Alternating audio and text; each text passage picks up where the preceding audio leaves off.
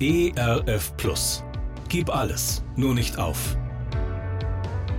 Gute Impulse, wie das Leben sinnvoll gelingen kann.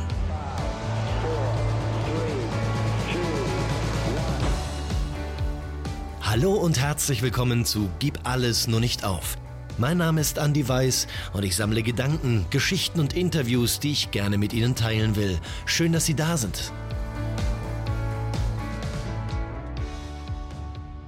Ich liebe es in meinen Beratungsgesprächen, mich mit den Menschen über den Menschen zu unterhalten. Welches Bild Menschen von sich haben, woher sie kommen und wie sich dieses Bild entwickelt hat. Und trotzdem, unser Menschenbild sagt auch viel über unser Gottesbild. Neulich erzählte mir eine Frau im Beratungsgespräch ganz traurig, dass sie das Beten verlernt habe. Als Kind, sagte sie freudestrahlend, da war das schön, sich einer größeren Macht anzubefehlen, einem Gott die Sorgen in die Hände zu legen und diesem großen Gott zu vertrauen, dass er eben alles gut machen würde. Und dann, dann kam das Leben dazu, Regentage dazu, und diese Hoffnung, dieses Vertrauen schwand. Und dann kamen auch andere Menschen auf ihrem Lebensweg dazu, Menschen, die ihr sagen wollten, wie sie zu beten habe, dass das, was sie von Gott erbittet, auch wirklich in Erfüllung geht.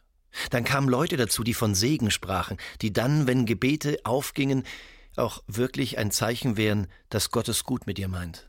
Und so, sagt sie, so habe ich es irgendwann ganz gelassen. Beten Sie? Und warum beten Sie? Was erhoffen Sie sich von diesem Gebet? Ich erinnere mich an ein schönes Bild aus meiner Kindheit. Vielleicht kennen Sie diese Skulptur, dieses kleine Kind, das sich hoffnungsvoll an eine große Hand kuschelt. Viktor Frankl hat einmal gesagt, Gott ist der Gesprächspartner meiner intimsten Selbstgespräche. Diesen Satz finde ich sehr bemerkenswert. Wenn das stimmt, und ich glaube, dass das stimmt, wenn das stimmt, dann würde das ja bedeuten, ich könnte mich in diese große Hand kuscheln, ganz egal was passiert. Ich könnte mich dieser großen Macht anvertrauen, im Wissen, dass diese Hand es gut mit mir meint. Und gleichzeitig überdenke ich damit auch mein Gottesbild. Ist Gott wirklich derjenige, der am grünen und roten Schalter sitzt, dem das eine Gebet gefällt und das andere nicht? Die einen Gebete, die erhört werden, die anderen Gebete, die nicht. Und hängt es wirklich davon ab, dass wir nur genug hoffen, genug vertrauen, genug glauben, dass das, was wir von einem Gott erbeten, auch wirklich in Erfüllung geht? Ein unbekannter Soldat betet einmal, ich bat Gott um Stärke, aber er machte mich schwach, damit ich bescheiden würde und demütig.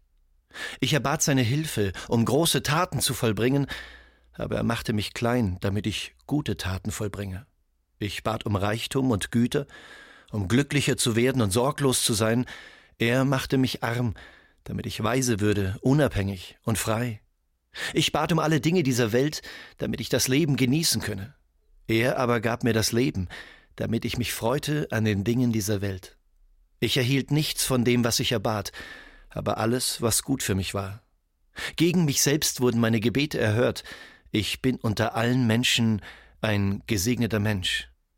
Ich frage mich, traue ich mich selber so zu beten? Trauen Sie sich so zu beten? Ich hoffe ja. Gerne unterstütze ich Sie auch persönlich, diese Gedanken direkt in Ihrem Alltag umzusetzen. Mehr Infos zu meiner Musik und meinem Beratungsangebot finden Sie unter andi-weiß.de. Bleiben Sie gesund, auch im Herzen. Ihr Andi Weiß.